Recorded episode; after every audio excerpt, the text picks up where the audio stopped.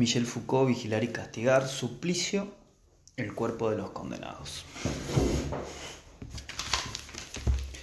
Bueno, el capítulo inicia con el relato de Demiens, que fue condenado el día 2 de marzo de 1757 a pública retractación ante la puerta principal de la iglesia de París, a donde debía ser llevado, conducido en una carreta, desnudo, en camisa con un hacha de cera encendida de dos libras de peso en la mano, después en dicha carreta a la plaza de Greb y sobre un cadalso que allí habría sido levantado deberá hacerle atenazadas las tetillas, brazos, muslos y pantorrillas, y su mano derecha.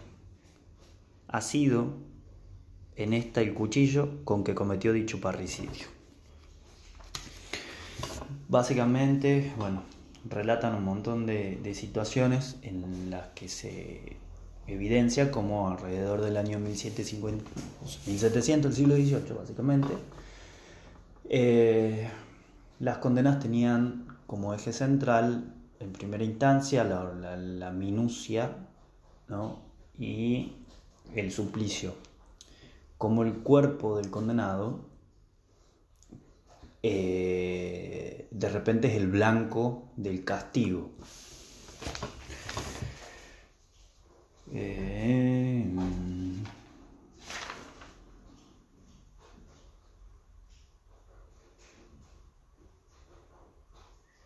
Y al mismo tiempo, como eh, tres cuartos de siglo más tarde, ¿no? Eh, bueno, se relata otro ejemplo, por ejemplo, ese tres cuartos de siglo más tarde, aquí el reglamento, todo estaba como muy redactado minuciosamente y organizado por horarios, eh, por Le Bon para la Casa de Jóvenes Delincuentes de París, el artículo 17, o sea, ya había una codificación, el artículo 17, la jornada a las 6 de la mañana en invierno, a las 5 en verano, eh, el artículo 18, comienzo de la jornada, al primer redoble de un tambor, los presos deben levantarse y vestirse en silencio. Eh, artículo 20, respecto al trabajo, a las 6 menos cuarto en verano y a las 7 menos cuarto en invierno. Artículo 21 respecto a la comida, a las 10 se abandona, abandonan los presos del trabajo para pasar a tal, tal, tal, Artículo 22, escuela a las 11 menos 20, el redoble del tambor.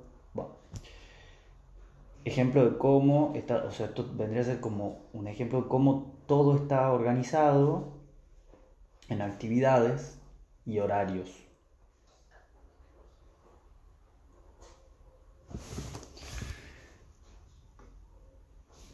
y en algún punto eh, también, porque van a las capillas, a las iglesias, ¿no? Acá, por ejemplo, en el artículo... Eh,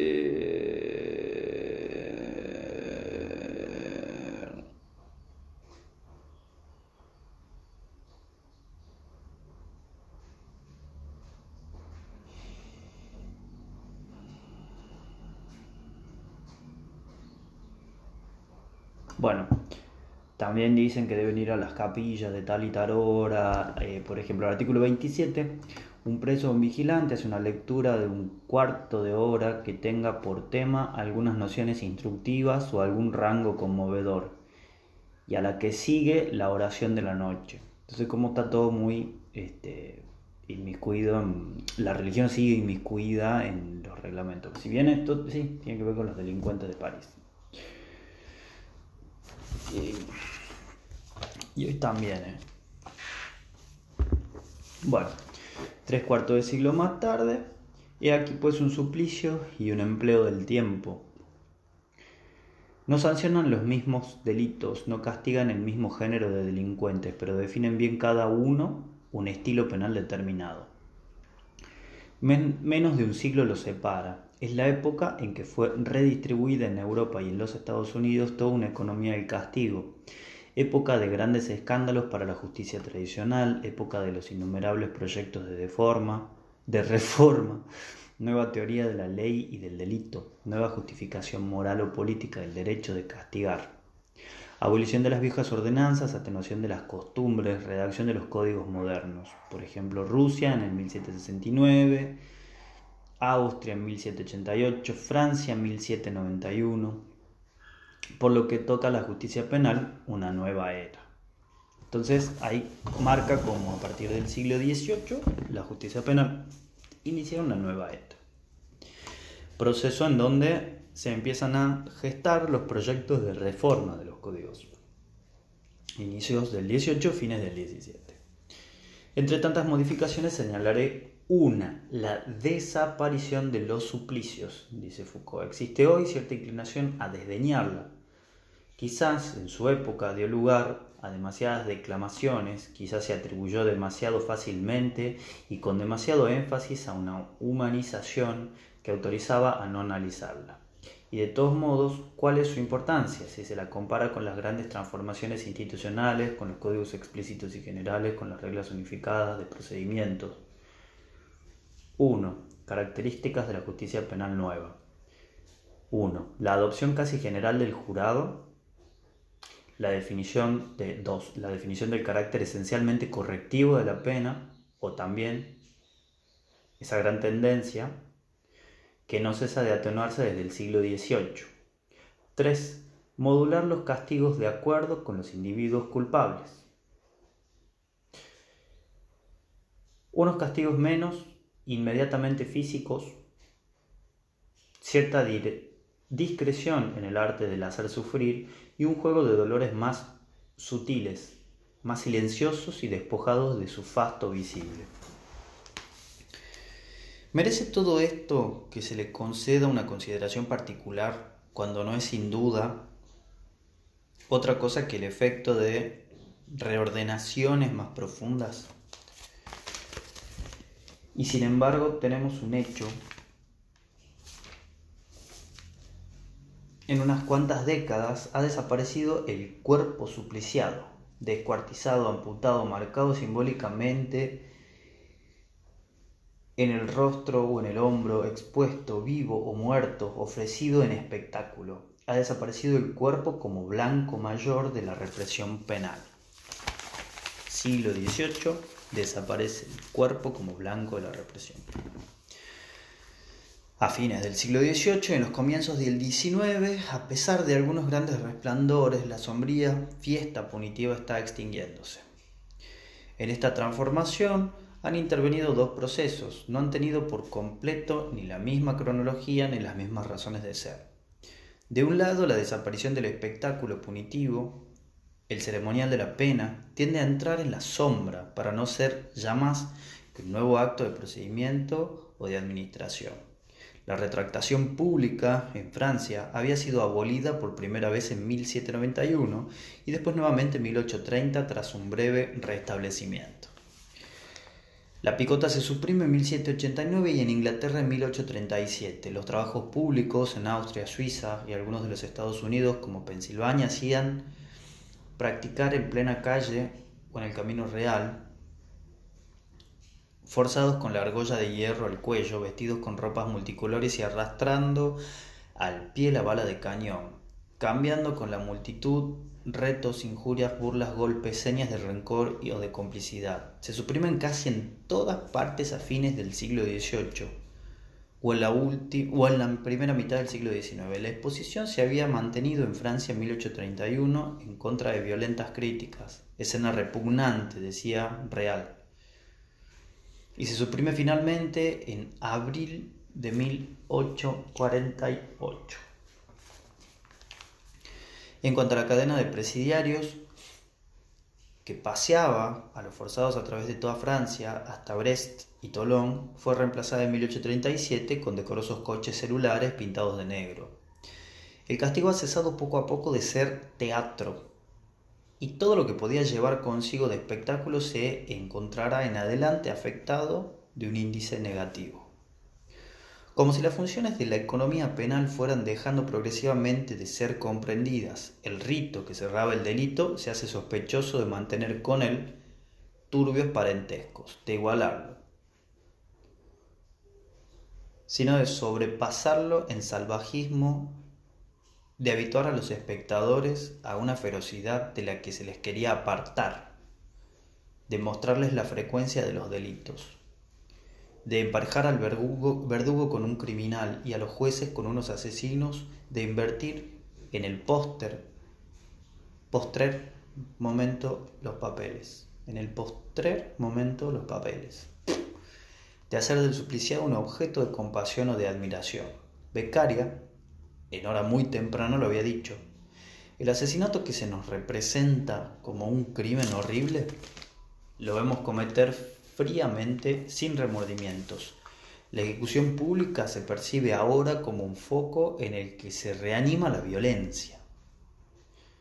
El castigo tendrá pues a convertirse en la parte más oculta del proceso penal, lo cual lleva consigo varias consecuencias la de que abandona el dominio de la percepción casi cotidiana para entrar en el de la conciencia abstracta. Esto es fundamental, abandonar la percepción casi cotidiana para entrar en la conciencia abstracta. Se, se pide su eficacia a su fatalidad, es decir, se pretende que sea más eficaz que fatal, no a su intensidad visible. Es la certidumbre de ser castigado y no ya el teatro abominable lo que debe apartar del crimen. La mecánica ejemplar del castigo cambia sus engranajes. Por ello, la justicia no toma sobre sí públicamente la parte de violencia vinculada a su ejercicio. Si mata, ella también, o si hiere, no es ya la glorificación de su fuerza, es un elemento de sí misma al que no tiene más remedio que tolerar, pero del que le es difícil valerse. Las notaciones de la infamia se redistribuyen en el castigo espectáculo. Un horror confuso brotaba del cadalso, horror que envolvía a la vez al verdugo y al condenado, y que si bien estaba siempre dispuesto a convertir en compasión o en admiración la vergüenza infligida al supliciado, convertía regularmente en infamia la violencia legal del verdugo. A partir de este momento, el escándalo y la luz se repartirán de modo distinto. Es la propia condena la que se supone que marca al delincuente con el signo negativo y unívoco. Publicidad, por tanto, de los debates y de la sentencia, pero la ejecución misma es como una vergüenza suplementaria que la justicia, que a la justicia la vergüenza imponer al condenado. Mantiénese pues a distancia, tendiendo siempre a confiarla a otros y bajo secreto, es feo ser digno de castigo, pero poco glorioso castigar. De ahí ese doble sistema de protección que la justicia ha establecido entre ella y el castigo que impone. La ejecución de la pena tiende a convertirse en un sector autónomo, un mecanismo administrativo del cual descarga a la justicia. Esta se libera de su sorda desazón y por un escamoteo burocrático de la pena. Es característico que en Francia la, administración de las prisiones haya estado durante mucho tiempo colocada bajo la dependencia del Ministerio del Interior y la de los, y la de los presidios bajo el control de la Marina o de las colonias. Y al mismo tiempo que esta distinción administrativa se operaba, y al mismo tiempo que esta distinción administrativa se operaba la denegación teórica. Lo esencial de la pena que nosotros los jueces infligimos, no crean ustedes que consiste en castigar. Trata de corregir, reformar, curar. Lo esencial de la pena, corregir, reformar, curar. Una técnica del mejoramiento. Rechaza en la pena la estricta expiación del mal y libera a los magistrados de la, de la fea misión de castigar. Hay en la justicia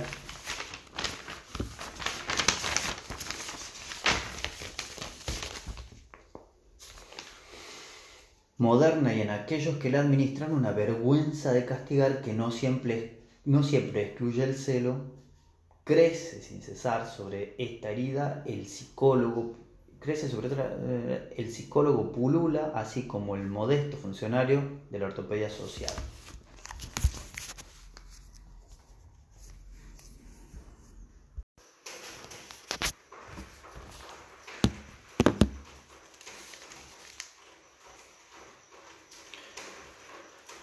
La desaparición de los suplicios es pues el espectáculo que se borra y es también el relajamiento de la acción sobre el cuerpo del delincuente.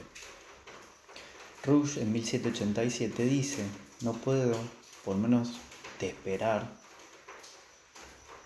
que se acerque el tiempo en que la horca, la picota, el patíbulo, el látigo, la rueda se consideraran en la historia de los suplicios como las muestras de la barbarie de los siglos y de los países y como las pruebas de la débil influencia de la razón y de la religión sobre el espíritu humano. En 1820 solo el látigo seguía manteniéndose en ciertos números de sistemas penales, por ejemplo en Rusia, Inglaterra, Prusia, pero de una manera general. Las prácticas punitivas se habían vuelto púdicas, no tocar ya el cuerpo, o lo menos posible en todo caso. Y eso para herir en él algo que no es el cuerpo mismo, se dirá. La prisión la reclusión, los trabajos forzados, el presidio, la interdicción de residencia, la deportación, que han ocupado lugar tan importante en los sistemas penales modernos, son realmente pruebas físicas a diferencia de la multa y recaen directamente sobre el cuerpo. Pero la relación castigo-cuerpo no es en ellas idéntica a lo que era en los suplicios. El cuerpo se encuentra aquí en una situación de instrumento o de intermediario. Si se interviene sobre él, encerrándolo o haciéndolo trabajar, es para privar al individuo de una libertad considerada a la vez como un derecho y un bien.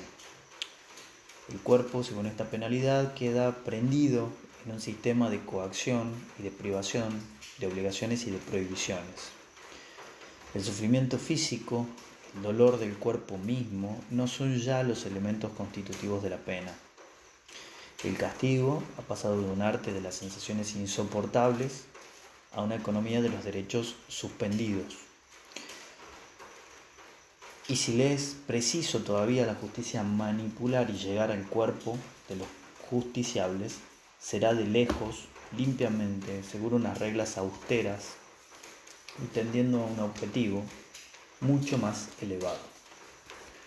Como efecto de esta nueva circunscripción, el ejército entero de técnicos ha venido a revelar al verdugo anatomista inmediato del sufrimiento. Los vigilantes, los médicos, los capellanes, los psiquiatras, los psicólogos, los educadores, por su sola presencia junto al condenado, cantan a la justicia la alabanza de que aquella tiene necesidad le garantizan que el cuerpo y el dolor no son los objetivos últimos de su acción punitiva. Importantísimo esto. Garantizan que el cuerpo y el dolor no son los objetivos últimos de su, acción punitiva. Hay que reflexionar sobre esto. Hoy, un médico debe establecer una vigilancia sobre los condenados a muerte y hasta el último momento, juxtaponiéndose así como encargado del bienestar, como agente del no sufrimiento a los funcionarios, que estos sí tienen la misión de suprimir la vida. Cuando se acerca el momento de la ejecución, se pone a los pacientes inyecciones tranquilizantes. Utopía del pudor judicial, quitar la existencia evitando sentir el daño, privar de todos los derechos sin hacer sufrir imponer penas liberadas de dolor. El recurso a la psicofarmacología y a diversos desconectantes fisiológicos, incluso si ha de ser provisional, se encuentra dentro de la lógica de la penalidad incorporal. Siglo XIX, penalidad incorporal.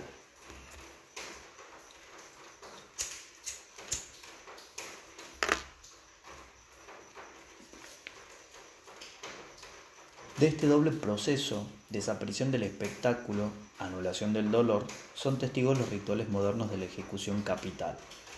Un mismo movimiento ha arrastrado a cada una con su ritmo propio a las legislaciones europeas para todos una misma muerte sin que ésta tenga que llevar como balsón la marca específica del delito o el estatus social del delincuente, que bueno, ya habíamos visto que esto empieza a perfilarse en algún punto. Una muerte que no dura más que un instante, que ningún encarnizamiento debe multiplicar por adelantado o prolongar sobre el cadáver una ejecución que afecte a la vida más que al cuerpo. Se acabaron los largos procesos en los que la muerte se halla a la vez aplazada por interrupciones calculadas y multiplicada por una serie de ataques sucesivos.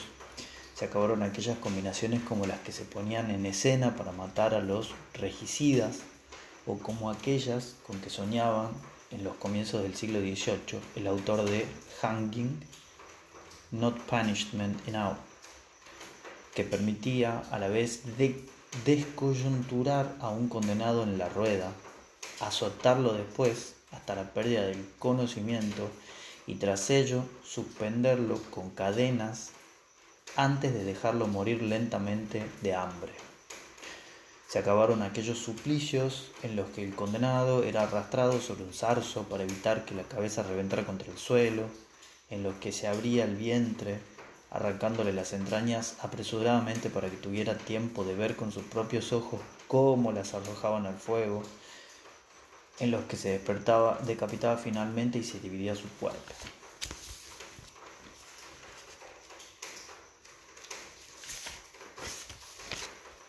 en cuartos. La reducción de estas mil muertes a la estricta ejecución capital define toda una nueva moral propia del acto de castigar. Ya en el año 1760 se había probado en Inglaterra la máquina de ahorcar. En Francia en 1791 se consideraba a partir del artículo 3 de su código a todo condenado a muerte se le cortará la cabeza lleva este triple significado. Primero, una muerte igual para todos, los delitos del mismo género se castigarán con el mismo género de pena, cualquiera sea la categoría y el estado del culpable. Decía ya la moción votada por la propuesta de Guillan, eh, de Guillotín el 1 de diciembre de 1789. Una sola muerte de un solo golpe y sin recurrir a suplicios crueles. El castigo de la decapitación, pena de los nobles, es la menos infamante para la familia del delincuente. La guillotina, utilizada a partir de marzo de 1792, es el mecanismo adecuado a tales principios, pero instantáneo. No, perdón a tales principios. En ella, la muerte queda reducida a un acontecimiento visible pero instantáneo entre la ley o quienes la ejecutan, el cuerpo del delincuente, el contacto se reduce al momento de un relámpago. No existe enfrentamiento físico. Al verdugo le basta con ser un relojero escrupuloso. El deseo formal de la ley para que la ejecución se realice en un solo instante y de un solo golpe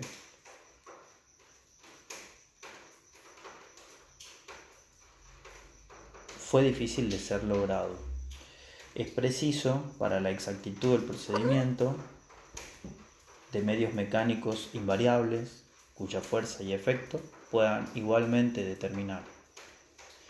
Es fácil hacer construir una máquina semejante cuyo efecto es infalible, la decapitación. Se hará en un solo instante, de acuerdo con el deseo de la nueva ley. Dicho aparato, si parece, si parece necesario, no producirá sensación alguna y apenas se percibirá. Casi sin tocar el cuerpo, la guillotina suprime la vida del mismo modo que la prisión quita la libertad o una multa descuenta bienes. Se supone que aplica la ley menos a un cuerpo real capaz de dolor que a un sujeto jurídico poseedor, entre otros derechos, del de existir. La guillotina había de tener la abstracción de la propia ley.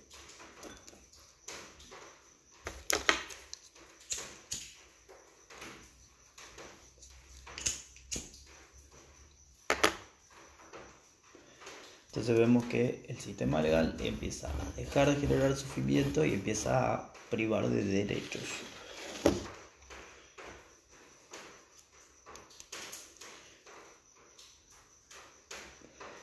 Indudablemente algo de los suplicios se sobreimpuso en Francia. Por ejemplo, a la sobriedad de las ejecuciones. Los parricidas y los regicidas, que se asimilaban a aquellos, eran conducidos al patíbulo cubiertos por un velo negro. Allí hasta 1932 se les cortaba la mano. Nos quedó entonces más que el adorno del crespón. Así para Fieschi, en noviembre de 1836, se le conducirá al lugar de la ejecución en camisa, descalzo y cubierta la cabeza con un velo. La sola lectura de la sentencia enuncia un delito que no debe tener rostro. Acá vemos cómo el cuerpo se empieza a apartar de los sistemas punitivos.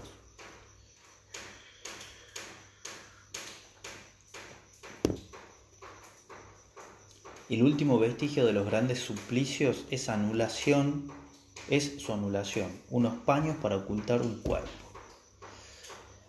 Desaparece pues en los comienzos del siglo XIX el gran espectáculo de la pena física. Se disimula el cuerpo supliciado. Se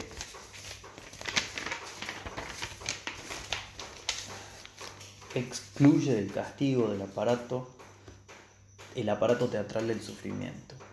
Se entra en la era de la sobriedad punitiva, siglo XIX, era de la sobriedad punitiva. Esta desaparición de los suplicios se puede considerar casi como conseguida alrededor de los años entre 1830 y 1848. Naturalmente, esta afirmación global exige paliativos.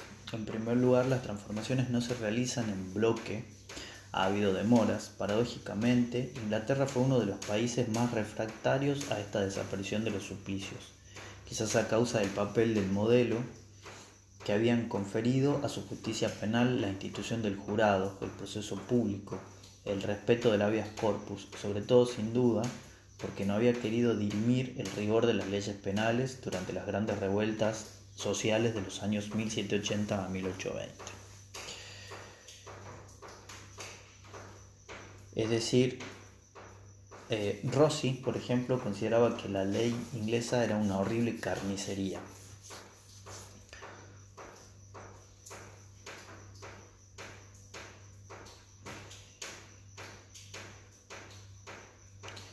Todo esto hace que sea muy irregular la evolución desarrollada en el viraje de los siglos XVIII y XIX. A esto se agrega que si bien lo esencial de la transformación se ha logrado hacia 1840, y si bien los mecanismos del castigo han adquirido entonces su nuevo tipo de funcionamiento, el proceso se halla lejos, se halla lejos de estar terminado.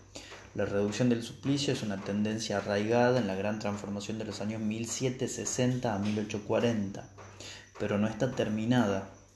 La guillotina, esa maquinaria de, las muertes rápidas y discretas, había marcado en Francia una nueva ética de la inuerte legal, ah, de la muerte legal, perdón. Pero la revolución la revistió inmediatamente de un gran ritual, teatral. Durante años se ha constituido un espectáculo. Fue preciso trasladarla hasta la barrera de Saint-Jacques, reemplazar la carreta descubierta por un coche cerrado, empujar rápidamente al condenado desde el furgón a la plancha, organizar ejecuciones apresuradas a deshora, colocar finalmente la guillotina dentro del recinto de las prisiones y hacerla inaccesible al público. Después de la ejecución de Whitman en 1839, acordonar las calles, o sea, esto pasó, ¿no? Después de la ejecución acordonar las calles por las que se llega a la prisión, en las que el patíbulo se halla oculto y donde la ejecución se desarrolla en secreto para que la ejecución deje de ser un espectáculo, para que se convierta en un extraño secreto entre la justicia y el sentenciado. Pero basta mencionar tantas precauciones para comprender que la muerte penal sigue siendo en su fondo todavía hoy un espectáculo que es necesario precisamente prohibir. En cuanto a la acción sobre el cuerpo, tampoco se está Tampoco ésta se encuentra suprimida por completo a mediados del siglo XIX. Sin duda, la pena ha dejado de estar centrada en el suplicio como técnica de sufrimiento. ha tomado como objeto principal la pérdida de un bien o de un derecho. Pero un castigo, como los trabajos forzados o incluso como la prisión, mera privación de la libertad, no ha funcionado jamás sin cierto suplemento punitivo que concierne realmente al cuerpo mismo. Racionamiento alimenticio, privación sexual, golpes y encierro, básicamente una celda. Consecuencia no perseguida pero invariable del encierro, de hecho, la prisión en sus dispositivos más explícitos ha procurado siempre cierta medida de sufrimiento corporal. Es muy importante esto. Entonces, es como que el cuerpo se aparta de la escena, pero nunca deja de ser parte. ¿no? De, siempre, o sea, es como que se, abandonan los suplicios. Pero eh, el cuerpo siempre termina siendo parte de este entramado de, de suplementos punitivos, ¿no? Porque la persona está encerrada ¿no? en un cubículo, en un espacio perimetral determinado, eh, se raciona la comida, privación sexual, horarios, etc. Va.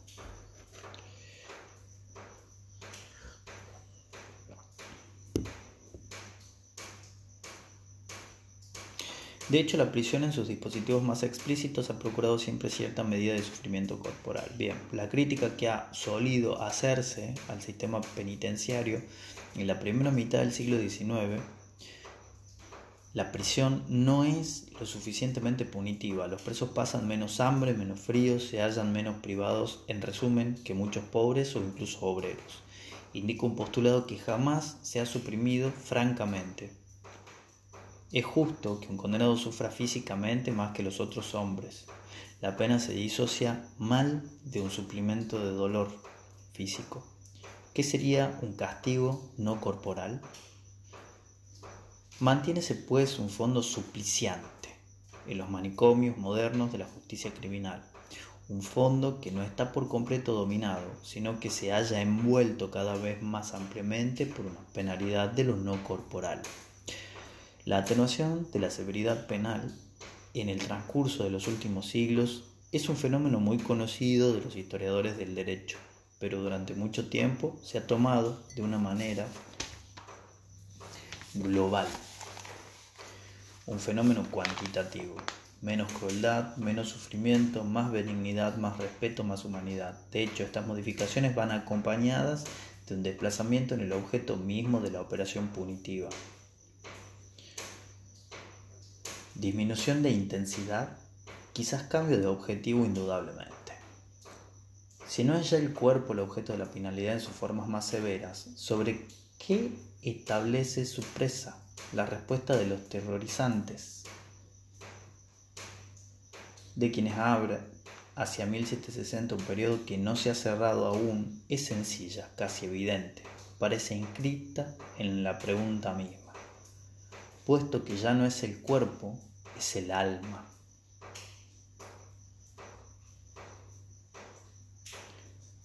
A la expiación que causa estragos en el cuerpo debe suceder un castigo que acentúe en profundidad sobre el corazón, el pensamiento, la voluntad, las disposiciones. Malville ha formulado el principio de una vez y para siempre, que el castigo, si se me permite hablar así, caiga sobre el alma más que sobre el cuerpo.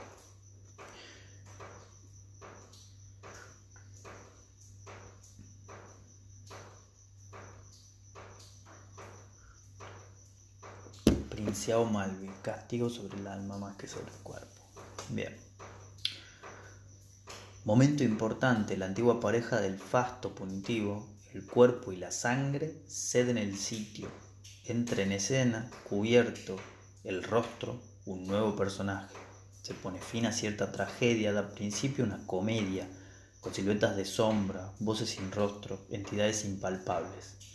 El aparato de la justicia punitiva debe morder ahora en esta realidad sin cuerpo.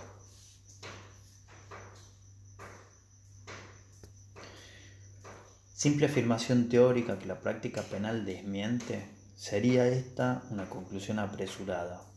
Cierto es que hoy castigar no es simplemente convertir un alma, pero el principio de Malvi no se ha quedado en un deseo piadoso. A lo largo de toda la penalidad moderna es posible seguir sus efectos.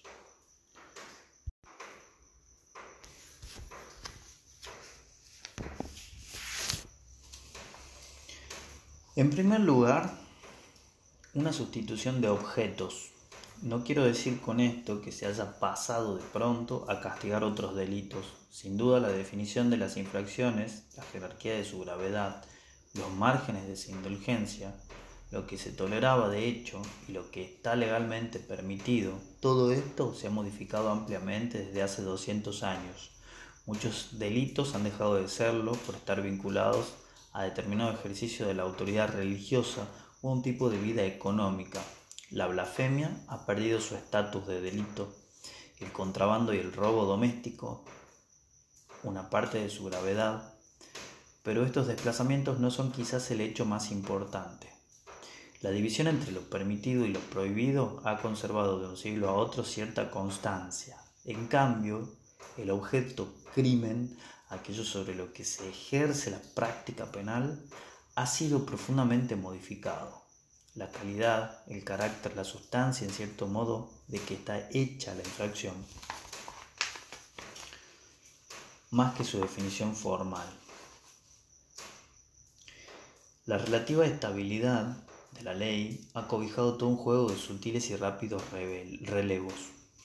Bajo el nombre de crímenes y de delitos se siguen juzgando efectivamente objetos jurídicos definidos por el código pero se juzga a la vez pasiones, instintos, anomalías, achaques, inadaptaciones, efectos de medio o herencia. Se castigan las agresiones, pero a través de ellas las agresividades, las violaciones, pero a la vez las perversiones, los asesinatos que son también pulsiones y deseos, se dirá.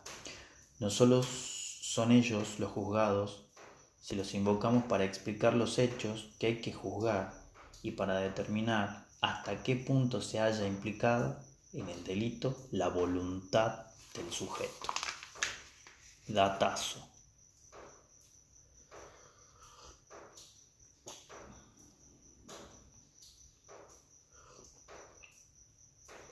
Entonces,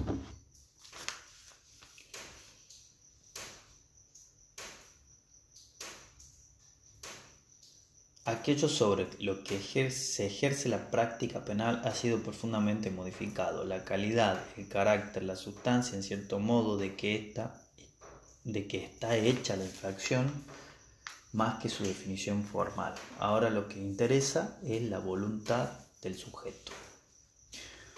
Respuesta insuficiente porque son ellas, esas sombras detrás de los elementos de la causa, las efectivamente juzgadas y castigadas, juzgadas por el rodeo de las circunstancias atenuantes que hacen entrar en el veredicto no precisamente los elementos circunstanciales del acto, sino otra cosa completamente distinta que no es jurídicamente codificable, el conocimiento del delincuente, la apreciación que se hace de él, lo que puede saberse acerca de las relaciones entre él, su pasado y su delito, y lo que puede esperar de él, lo que puede esperarse de él en el futuro. Para eso es importante la psicología.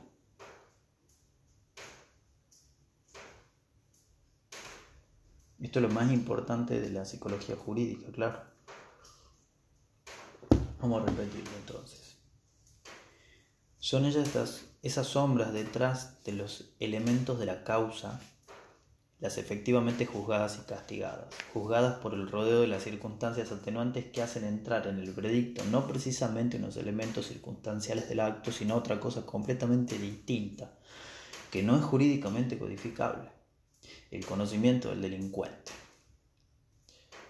las relaciones entre él, su pasado y su delito, lo que se puede esperar de él para el futuro, juzgadas lo son también por el juego, de todas estas nociones que han circulado entre medicina y jurisprudencia desde el siglo XIX. Los monstruos de la época de Georgette, las anomalías psíquicas de la circular Chomy, los perversos y los inadaptados de los dictámenes periciales contemporáneos, y los que con el pretexto de explicar un acto son modos de calificar a un individuo. Castigadas lo son con una pena que se atribuye por función la de volver al delincuente, no solo deseoso, sino también capaz de vivir respetando la ley y de subvenir a sus propias necesidades. Lo son por la economía interna de una pena que si bien sanciona el delito, puede modificarse abreviándose o llegando el caso prolongándose, según que, esta, según que se transforme el comportamiento del condenado. Lo son también por el juego de esas medidas de seguridad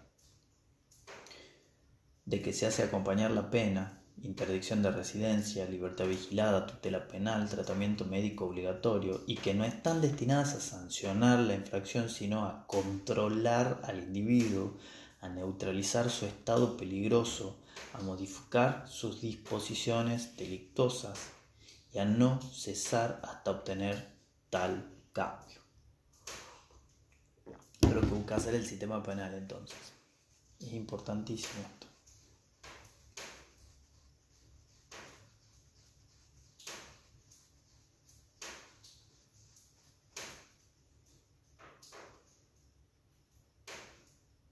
El alma del delincuente no se invoca en el tribunal a los únicos fines de explicar su delito ni para introducirla como un elemento en la asignación jurídica de las responsabilidades. Si se la convoca con tanto énfasis, con tal preocupación de comprensión y una tan grande aplicación científica, es realmente para juzgarla. A ella al mismo tiempo que al delito. Y para tomarla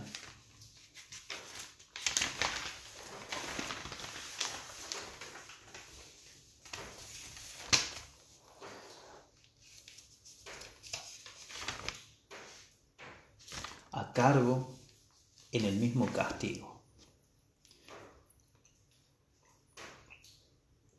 En todo el ritual penal, desde la instrucción hasta la sentencia y las últimas secuelas de la pena, se ha hecho penetrar un género de objetivos que vienen a doblar, pero también a disociar los objetos jurídicamente definidos y codificados. El examen pericial psiquiátrico, pero de una manera más general, la antropología criminal, y el discurso insistente de la criminología encuentran aquí una de sus funciones precisas. Al inscribir solamente las infracciones en el cuerpo de los objetos susceptibles de un conocimiento científico, proporcionar a los mecanismos del castigo legal un asidero justificable ya no ya simplemente sobre las infracciones, sino sobre los individuos, no ya sobre lo que han hecho, sino sobre lo que son, serán y pueden ser. El suplemento del alma que la justicia ha conseguido es en apariencia explicativo y limitativo, es de hecho anexonista. Desde los 150 o 200 años que hace que Europa ha establecido sus nuevos sistemas de penalidad, los jueces poco a poco pero por un proceso que se remonta a mucho tiempo, se han puesto pues a juzgar otra cosa distinta de los delitos, el alma de los delincuentes. Y se han puesto por lo mismo a hacer algo distinto de juzgar, o para ser más preciso, en el interior mismo de la modalidad judicial del juicio, han venido a deslizarse otros tipos de estimación que modifican en lo esencial sus reglas de, elaboración. Desde que la Edad Media construyó, no sin dificultad y con lentitud, el gran procedimiento de la información judicial, juzgar era establecer la sanción legal, conocimiento de la infracción, conocimiento del responsable, conocimiento de la ley, tres condiciones que permitían fundar en verdad un juicio.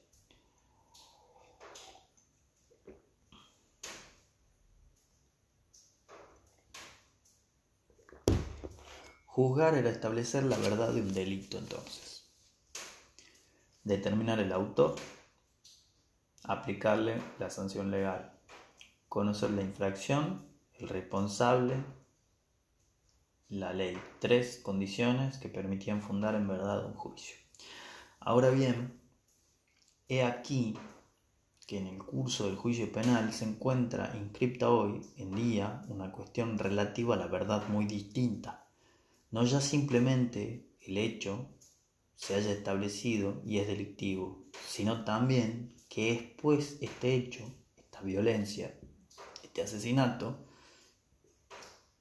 ¿qué es entonces? ¿A qué nivel o en qué campo de realidad inscribirlo? fantasma, reacción psicótica, episodio delirante, perversidad, no ya simplemente quién es el autor, sino cómo asignar el proceso causal que lo ha producido, dónde se halla en el autor mismo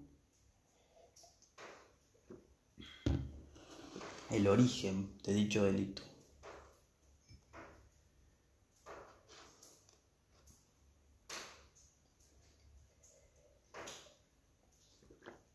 Otra verdad ha penetrado, la que requería el mecanismo judicial.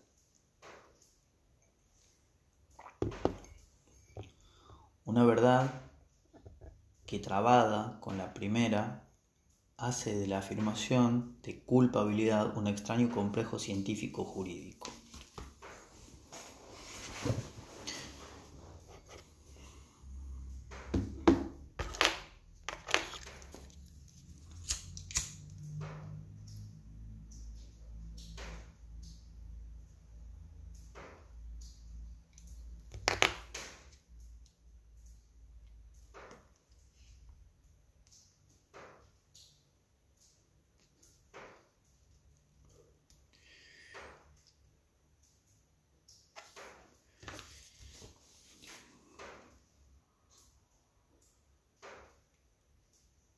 Entonces, hay otra verdad que penetra en el mecanismo judicial, una verdad que trabada con la primera hace de la afirmación de culpabilidad un extraño complejo científico jurídico. Un hecho significativo, la manera en que la cuestión de la locura ha evolucionado en la práctica penal según el Código francés de 1810, no se planteaba hasta el final del artículo 64. Ahora bien, este dice que no hay ni crimen ni delito si el infractor se hallaba en estado de demencia en el momento del acto. La posibilidad de asignar la locura era, por lo tanto, exclusiva de la calificación de un acto como delito. Si el autor estaba loco, no era la gravedad de su acción la que se modificaba ni su pena la que debía atenuarse era el delito mismo el que desaparecía. Era imposible pues declarar a alguien a la vez culpable y loco. El diagnóstico de locura, si se planteaba, no podía integrarse en el juicio, interrumpía el procedimiento y deshacía la presa de la justicia sobre el autor del acto. No solo el examen del delincuente sospechoso de demencia, sino los efectos mismos de tal examen debían ser externos y anteriores a la sentencia. Ahora bien, desde muy pronto los tribunales del siglo XIX se equivocaron en cuanto al sentido del artículo 64.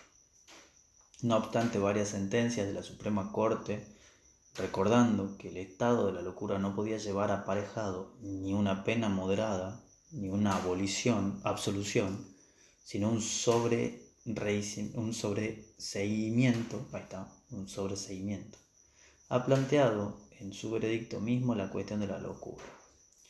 Han admitido que se podía ser culpable y loco, tanto menos culpable cuanto un poco más loco. Culpable, indudablemente, pero para encerrarlo y cuidarlo más que para castigarlo. Culpable peligroso, ya que se haya manifiestamente enfermo, etc. Desde el punto de vista del Código Penal eran otros los absurdos jurídicos pero tal fue el punto de partida de una evolución que la jurisprudencia y la legislación misma iban a precipitar en el curso de los 150 años siguientes y ya la reforma de 1832 que introducía las circunstancias atenuantes permitía modular la sentencia de acuerdo con los grados supuestos de una enfermedad o las formas de una semilocura.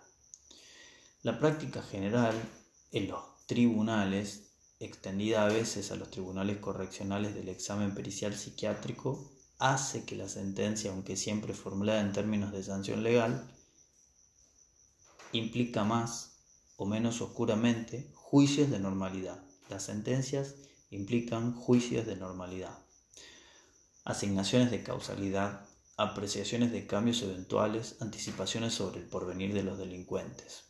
Operaciones todas estas de las cuales sería erróneo decir que preparaban desde el exterior una sentencia bien formada, fundada. Se integran directamente en el proceso de formación de la sentencia, en el lugar de que la locura anule el, en lugar de que la locura el delito en sentido prístino, todo delito ahora, en el límite,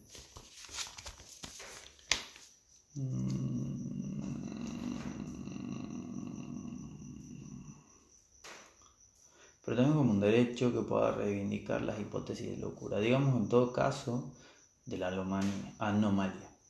La sentencia que condena o absuelve no es simplemente un juicio de culpabilidad, una decisión legal que acciona, lleva en sí una apreciación de normalidad. Entonces el juicio y la sentencia, hemos dicho que es un juicio de normalidad.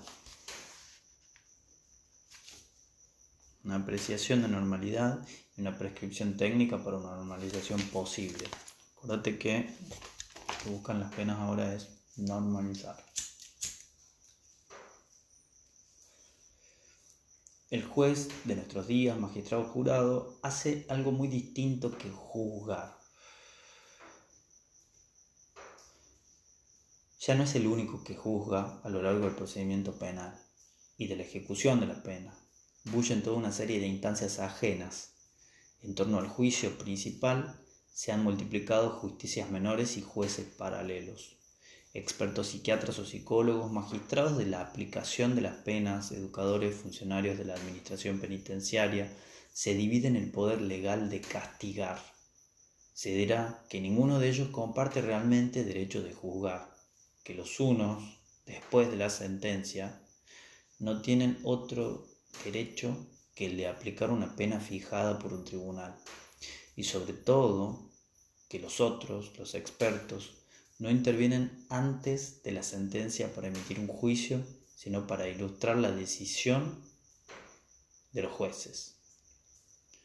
Pero desde el momento en el que las penas y las medidas de seguridad definidas por el tribunal no están absolutamente determinadas, desde el momento en que pueden ser modificadas todavía, desde el momento en el que se confía a otros que no son los jueces de la infracción cometido de decidir si el condenado merece ser puesto en semilibertad o libertad condicional, si es posible poner término a su tutela penal, son realmente mecanismos de castigo legal los que se ponen en sus manos y se dejan a su apreciación.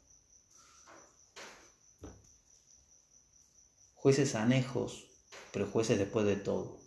Todo el aparato que se ha desarrollado desde hace años en torno de la aplicación de las penas y de su adecuación a los individuos, desmultiplica las instancias de decisión judicial y prolonga esta mucho más allá de la sentencia. Qué importante esto que dice.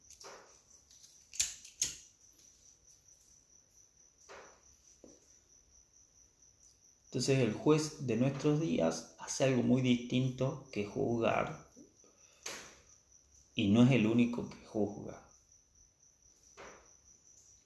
Los psiquiatras, los psicólogos, los magistrados de las aplicaciones de las penas, los educadores, los funcionarios de la administración penitenciaria se dividen el poder legal de castigar y se dirá que ninguno de ellos comparte realmente el derecho de juzgar. Pero son jueces anejos, jueces que después, pero jueces después de todo, claro.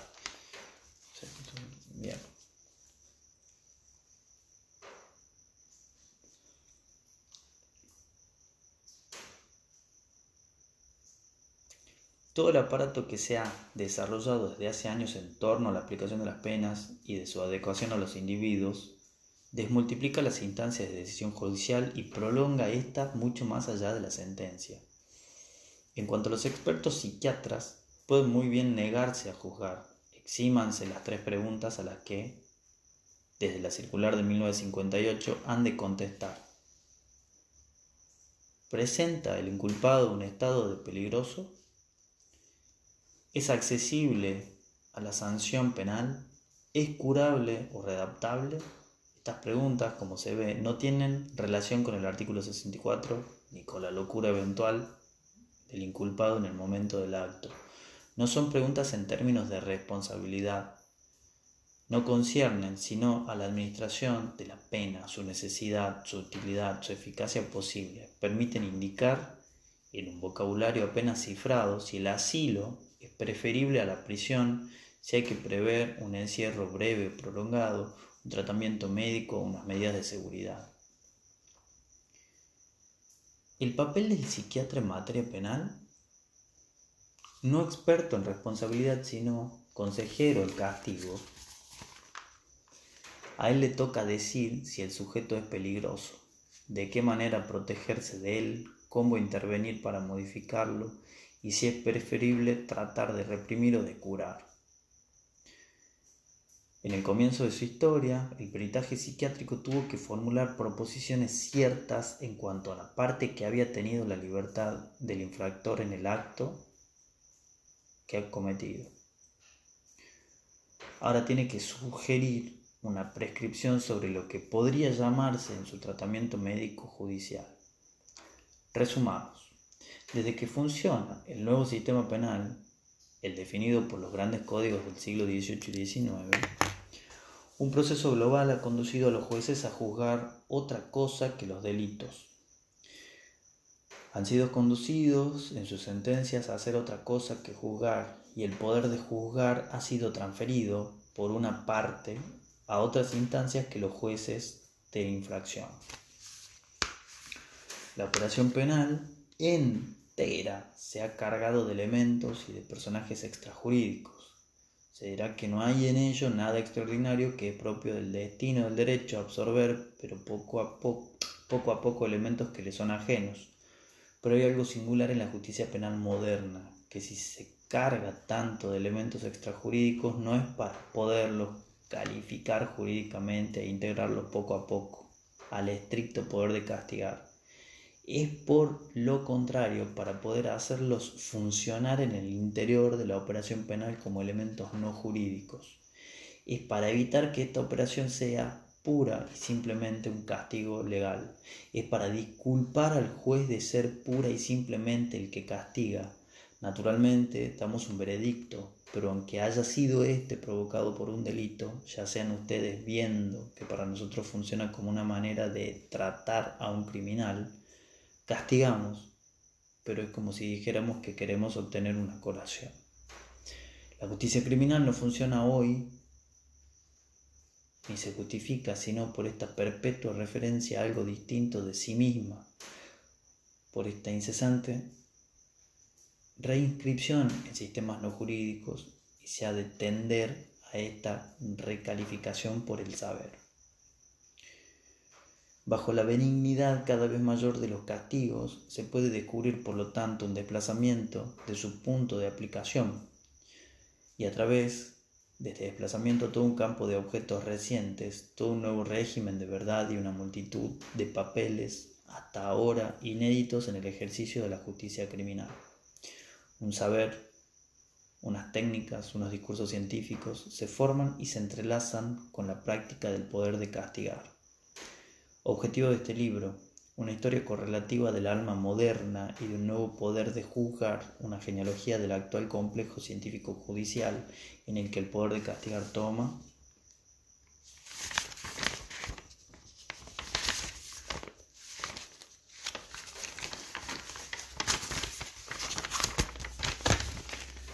apoyo, recibe sus justificaciones y sus reglas, extiende sus efectos y disimula su exorbitante singularidad.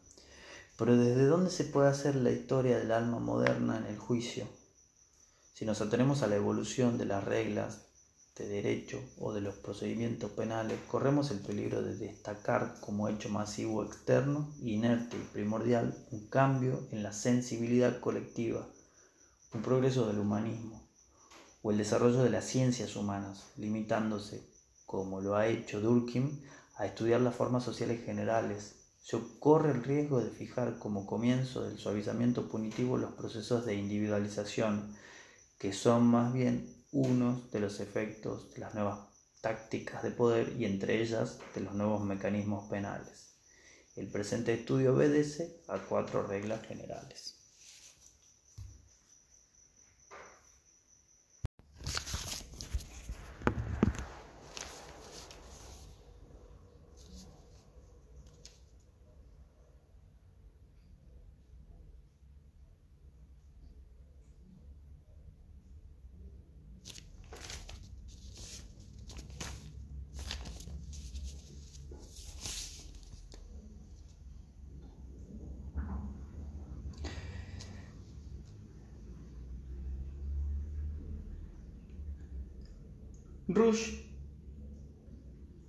Y Kirchheimer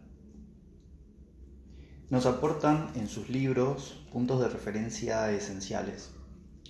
Desprenderse, en primer lugar, de la ilusión de que la penalidad es ante todo una manera de reprimir los delitos y que este papel, de acuerdo con las formas sociales, con los sistemas políticos o las creencias, puede ser severa o indulgente, dirigida a la expiación o encaminada a obtener una reparación aplicada a la persecución de los individuos o a la asignación de responsabilidades colectivas.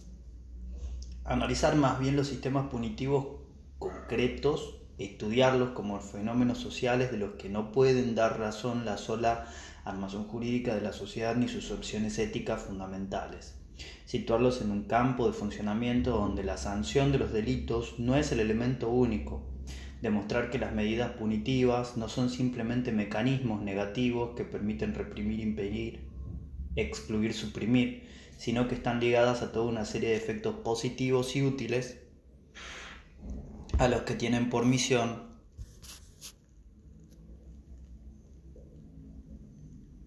sostener.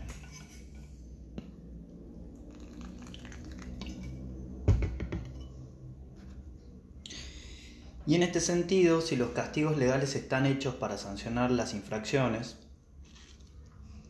puede decirse que la definición de las infracciones y su persecución están hechas de rechazo para mantener los mecanismos punitivos y sus funciones.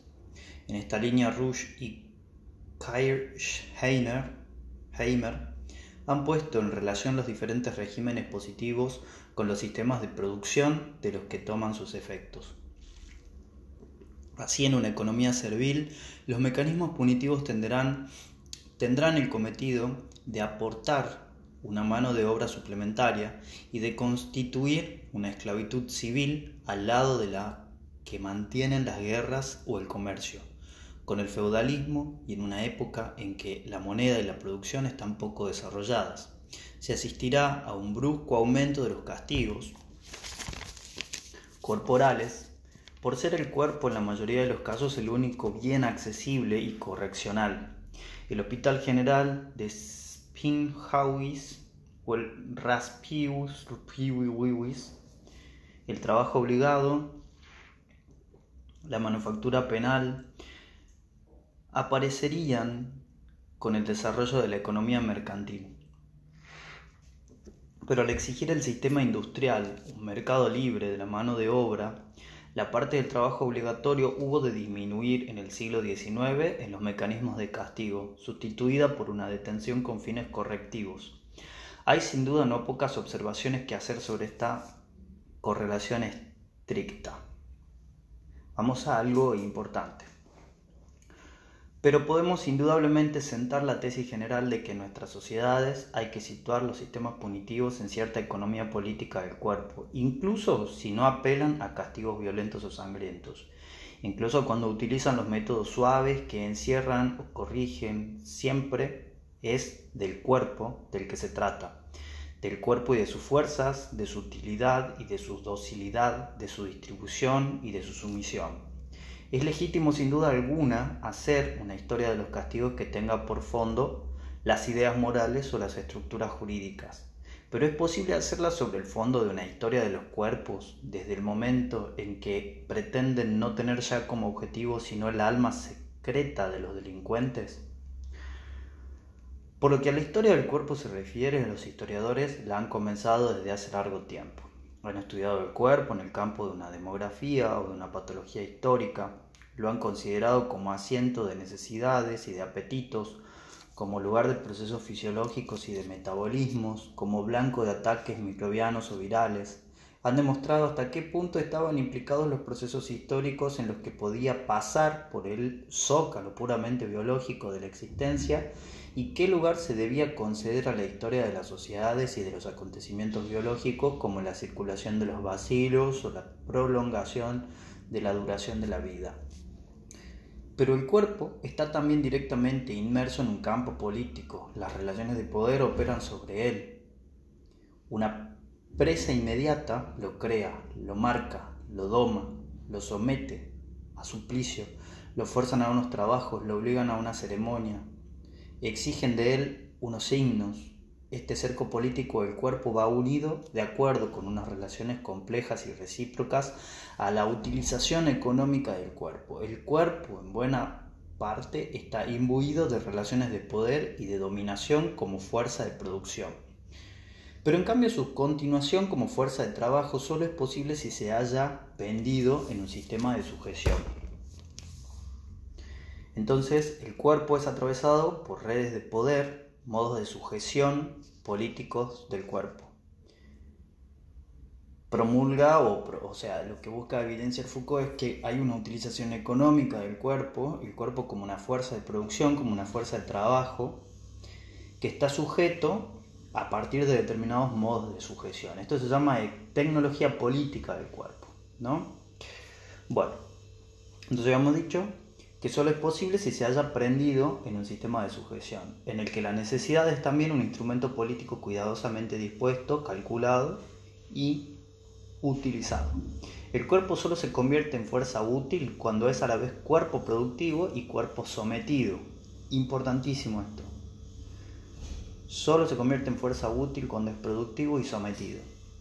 Pero este sometimiento no se obtiene por los únicos instrumentos, ya sea de la violencia, ya sea de la ideología. Puede muy bien ser directo, físico, emplear la fuerza contra la fuerza, obrar sobre elementos materiales y a pesar de todo no ser violento. Puede ser calculado, organizado técnicamente, reflexivo, puede ser sutil, sin hacer uso ni de las armas ni del terror, y sin embargo permanecer dentro del orden físico. Es decir, que puede existir un saber del cuerpo que no es exactamente la ciencia de su funcionamiento y un dominio de sus fuerzas, que es más que la capacidad de vencerlas. Este saber y este dominio constituyen lo que podría llamarse la tecnología política del cuerpo. Un saber del cuerpo al que llamamos tecnología política, que no se trata específicamente de su funcionamiento o el dominio de sus fuerzas. Indudablemente esta tecnología es difusa, rara vez formulada en discurso, continuos o sistemáticos. Se compone a menudo de elementos y de fragmentos y utiliza unas herramientas y unos procedimientos inconexos. A pesar de la coherencia de sus resultados, no suele ser sino una instrumentación multiforme. Además, no es posible localizarla ni en un tiempo definido de institución ni en un aparato estatal. Estos recurren a ella utilizan, valorizan e imponen algunos de sus procedimientos, pero ella misma, en sus mecanismos y sus efectos, se sitúa a un nivel muy distinto. Se trata en cierto modo de una microfísica de poder que los aparatos y las instituciones ponen en juego, pero cuyo campo de validez se sitúa en cierto modo entre esos grandes funcionamientos y los propios cuerpos con su materialidad y sus fuerzas. Ahora bien, el estudio de esta microfísica supone que el poder que en ella se ejerce no se conciba como una propiedad, sino como una estrategia, que sus efectos de dominación no sean atribuidos a una apropiación, sino a unas disposiciones, a unas maniobras o a unas técnicas o tácticas, a unos funcionamientos que se descifren en él, que descifren en él una red de relaciones siempre tensas, siempre en actividad más que un privilegio que se pondría que se podría detentar, que se le dé como modelo de la batalla perpetua más que el contrato que opera una cesión o la conquista que se apodera de un territorio. Hay que admitir en suma que este poder se ejerce más que se posee, que no es el privilegio adquirido o conservado de la clase dominante, sino el efecto del conjunto de sus posiciones estratégicas, efecto que manifiesta y a veces acompaña la posición de aquellos que son dominados. Este poder, por otra parte, no se aplica pura y simplemente como una obligación o una prohibición a quienes no lo tienen. Los invade, pasa por ellos y a través de ellos. Se apoya sobre ellos del mismo modo que aquellos mismos, que ellos mismos en su lucha contra él. Se apoyan a su vez en la entonces, para, se apoya sobre ellos del mismo modo que ellos mismos en su lucha contra él se apoyan a su vez en las presas que ejerce sobre ellos. Lo cual quiere decir que estas relaciones descienden hondamente en el espesor de la sociedad y que no se localizan en las relaciones del Estado con los ciudadanos o en la frontera de las clases y que no se limitan a producir, a reproducir a nivel de los individuos de los cuerpos unos gestos y unos comportamientos, la forma general de la ley o del gobierno, que si bien existe, que si bien existe continuidad, no existe analogía ni homología, sino es especificidad de mecanismo y de modalidad. Finalmente no son unívocas, definen puntos innumerables de enfrentamiento, focos de inestabilidad, cada uno de los cuales comporta sus riesgos de conflicto, de luchas y de inversión por lo menos transitoria, de las relaciones de fuerza. El derrumbamiento de esos micropoderes no obedece pues a la ley del todo o nada, no se obtiene de una vez para siempre por un nuevo control de los aparatos, ni por un nuevo funcionamiento o una destrucción de las instituciones. En cambio, ninguno de sus episodios localizados puede inscribirse en la historia, como no sea por los efectos que induce sobre toda la red en la que está prendido. Quizás haya, acá hablamos de la relación entre saber y poder, quizás haya que renunciar también a toda una tradición que deja imaginar que no puede existir un saber sino allí donde suspendidas, se hayan suspendidas las relaciones de poder y que el saber no puede desarrollarse sino al margen de sus conminaciones, de sus exigencias y de sus intereses. Quizás haya que renunciar a creer que el poder vuelve loco y que en cambio la renunciación al poder es una de las condiciones con las cuales se puede llegar a sabio. Hay que admitir más bien que el poder produce saber y no simplemente favoreciéndolo porque lo sirva o aplicándolo porque sea útil. Que poder y saber se implican directamente el uno al otro, que no existe relación de poder sin constitución correlativa de un campo de saber, ni de saber que no suponga y no constituya al mismo tiempo unas relaciones de poder. Estas relaciones de poder-saber no se pueden analizar a partir de un sujeto de conocimiento que sería libre o no en relación con el sistema de poder, sino que hay que considerar por lo contrario que el sujeto que conoce, los objetos que conocer y las modalidades de conocimiento son otros tantos efectos de estas implicaciones fundamentales del poder saber y de sus transformaciones históricas. En suma, no es la actividad del sujeto de conocimiento lo que producirá un saber útil o reacio al poder, sino que el poder saber, los procesos y las luchas que lo atraviesan y que lo constituyen, son lo que determinan las formas, así como también los dominios posibles del conocimiento. Analizar el cerco político del cuerpo y la microfísica del poder implica, por lo tanto, que se renuncie, en lo que concierne al poder, a la oposición violencia-ideología, a la metáfora de la propiedad, al modelo del contrato o al de la conquista, en lo que concierne al saber, que se renuncia a la oposición de lo que es interesado y de lo que es desinteresado, al modelo del conocimiento y a la primacía del sujeto prestándole a la palabra un sentido diferente del que, se, del que le daban en el siglo XVII. Petty y sus contemporáneos podríamos soñar con una anatomía política. No sería el estudio de un Estado tomado como un cuerpo, con sus elementos y recursos y sus fuerzas, pero tampoco sería el estudio del cuerpo y del entorno tomado como un pequeño Estado. Se trata se trataría en él del cuerpo político como un conjunto de los elementos materiales y de las técnicas que sirven de armas, de relevos y de vías de comunicación y de puntos de apoyo a las relaciones de poder y de saber que cercan los cuerpos humanos y los dominan, haciendo de ellos unos objetos de saber. Es que es claro, es como observar todo desde afuera, como si fuese algo orgánico, superar el atomismo, digamos, y ver cómo funcionan. Cómo se manifiesta lo complejo del fenómeno en las estructuras vinculares que generan al mismo tiempo relaciones de poder y relaciones de saber, que se van intercambiando, ¿no? Y que no es que se poseen, sino que se ejercen en una simultaneidad de interconexiones y de interacciones constantes. El poder es dinámico. Se trata de reincorporar las técnicas punitivas, si bien bien se apoderen del cuerpo en el ritual de los suplicios, bien se dirijan al alma, a la historia de ese cuerpo político, considerar las prácticas penales menos como una consecuencia de las teorías jurídicas que como un capítulo de la anatomía política. Claro. Entonces, las relaciones de poder también son relaciones de lucha.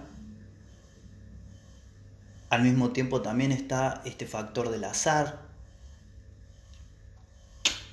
pero todo esto tiene sentido si uno lo analiza desde afuera, como un expectante, como... Sí, ¿entendés? Sí. Bueno. Kantorowicz ha hecho del cuerpo del rey un análisis notable. El cuerpo doble de la tecnología jurídica formada en la Edad Media, puesto que lleva en sí